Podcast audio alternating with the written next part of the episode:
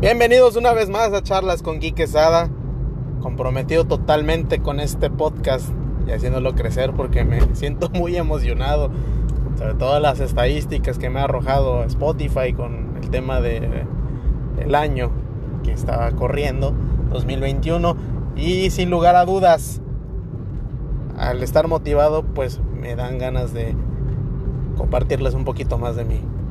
Hoy, sin duda, en este episodio ya más relajado, en donde normalmente pues como que me robotizo, aquí voy a fluir un poquito. Hoy quiero estarles platicando, lo voy a hacer muy breve, pero para aquellos que dicen que no se quieren casar, que no quieren tener compromisos con teniendo niños, se les respeta porque sin duda se necesita de un gran trabajo. Sobre todo sanar heridas para las personas que pues tienen cierto rencor o cierto cierto rencor, malos sentimientos hacia sus padres por alguna carencia, porque sus padres estén separados, porque algún porque el papá los abandonó, porque la mamá murió, porque el papá murió. Se da el caso también donde la mamá pues, también los abandona o porque los fueron a regalar con los abuelos. Todo ese pedo lo tienes que sanar para poder ser padre. Inclusive ser padre no se no es equivalente a darle todo a tu hijo por el tiempo porque tú te la pasas trabajando. Eso implica muchísimas cosas. Entonces, yo les puedo contar esto porque realmente lo viví esa transición hace hace tres años. Fueron tiempos algo difíciles para mí. Mi, mi segundo hijo estaba muy pequeño. Y créanme que la experiencia que tuve en el nacimiento con él, eso me cambió un chingo la perspectiva, el panorama que tenía yo con mi vida también y cómo estaba viviendo mi día a día. Entonces, eso sin duda hizo que yo recapacitara tuviera esa introspección, como siempre lo he comentado. Eh, cambié mis ideas, cambié muchas cosas y tuve que adoptar y adaptarme a un plano espiritual totalmente. Mucha gente me dirá que soy un maldito falso, que soy un no sé qué, que no sé qué cosa más pueden decir sobre mi persona, pero lo cierto es les voy a decir con total franqueza, no me he vuelto tampoco una persona que haya caído en las drogas y que haya y que por ende pues haya acercado a Dios, la verdad que no. No tuve la necesidad de no, no hay por qué tocar fondo.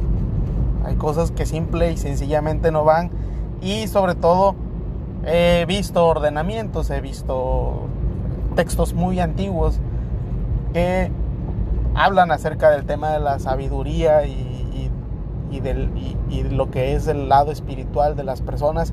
Y sin duda me, me, interesa más esa situación. Me siento muy lleno conmigo mismo. Me siento tan lleno que luego no es necesario ya que yo tenga que andar buscando amigos y todo eso para andar tomando. Quien quiere estar conmigo está y si no, no hay ningún problema. Yo estoy muy feliz conmigo mismo. Me siento a toda madre. Entonces, si me siento yo a toda madre, puedo estar repartiendo amor, puedo repartirle un buen amor, buen cariño a mi pareja, a mis hijos, a las personas que me rodean, mis padres sobre todo también. Y también comprendí el tema, como les he dicho, yo si hablo de esto es porque no fui exento también de ciertas situaciones que viví con mis padres. Entonces decidí yo que no iba a estar actuando desde un lado de víctima, ¿Por qué? No, no es el punto. Y en ese punto es donde te das cuenta que las cosas pueden cambiar. Si yo regresara el tiempo, se los digo con total franqueza, creo que no tendría hijos todavía, pero sí estaba en mi plan tener hijos, tener descendencia, tener sobre todo esa parte, una semilla, un poquito de mí en este mundo. Y pues dejo dos seres fantásticos, dos, dos personas hermosas, mi hija y mi hijo, que están preciosos los dos cabrones, hechos a base de amor, de comprensión también, eh, mucha disciplina y también mucho cariño, mucha, ahora son solapados, son consentidos y sin duda he estado trabajando fuerte para que ellos puedan, puedan ser personas sobre todo bien y que el día de mañana no tengan ese, ese punto, no estén echando en cara cosas y demás, y demás situaciones que se puedan presentar. Honestamente, repito, si hubiera estado en mis manos no ser padre, hubiera sido un poquito más consciente de los actos de... Decía, si hubiera entrado un poquito la conciencia, sin duda hubiera amarrado muy, muy fuerte, me hubiera amarrado muy fuerte la entrepierna y sin duda las cosas no serían como hoy las conozco. Así que mucho, mucho, inclusive todo, todo lo que tengo hoy en día, que no es malo, al contrario, se lo debo, se lo debo a mi hija, que sin duda es, fue la primera persona que me ha, me ha impulsado. Ahora, hay, como lo comenté en el capítulo pasado, hay metas, hay objetivos y hay un sinfín de cosas que, que, tengo que lograr donde estoy no me gusta. Se lo soy, le soy claro, franco y honesto. No me gusta el lugar en donde estoy. Me gusta las personas, mi familia, sin pedo. Pero donde estoy, donde me encuentro, donde se encuentra hoy Sada, a pesar de todo esto, esos proyectos que estoy desarrollando por lo mismo y demás, porque sé que voy a, voy a llegar a un lugar, al lugar donde voy a querer llegar. Pero hoy, hoy mismo, hoy mismo no me gusta donde soy. Y sé que esa incomodidad me va a permitir volver a saltar. Para salir de donde estaba, imagínense, en cierto punto me costó siete años para salir. así como cuando uno nace, salir de, de ese abismito. Me costó siete años. Fui subiendo, fui escalando poco a poco Quizás fue mucho, fue poco tiempo, pero no, no me interesa en un momento llegar y comparar ciertas cosas. Pero lo que sí estoy seguro, mis amigos, es de que esa persona a mí me potenció un chingo, que es mi hija. Y si no hubiera nacido, honestamente no lo hubiera logrado. No hubiera tenido una, una estabilidad como la que tengo hoy en día y por demás, está por demás decir que las cosas como se presentan, las he logrado y las he podido tomar. Mm, he, sido una persona muy oportunista toda la vida, toda la vida. Y hoy en día he optado por prepararme aún más y eso sin duda sé que cuando lleguen ciertas oportunidades me va a todavía potenciar un chingo. Así que sin lugar a dudas y sin dudas, permítanme ofrecerles estos comentarios que pues a mí me han resultado a toda madre. Y pues si no quieren tener hijos, no quieren traer entonces a sufrir a los niños, pues se dan cuenta de que los niños pues prácticamente al menos 18 años o algunos, ¿no?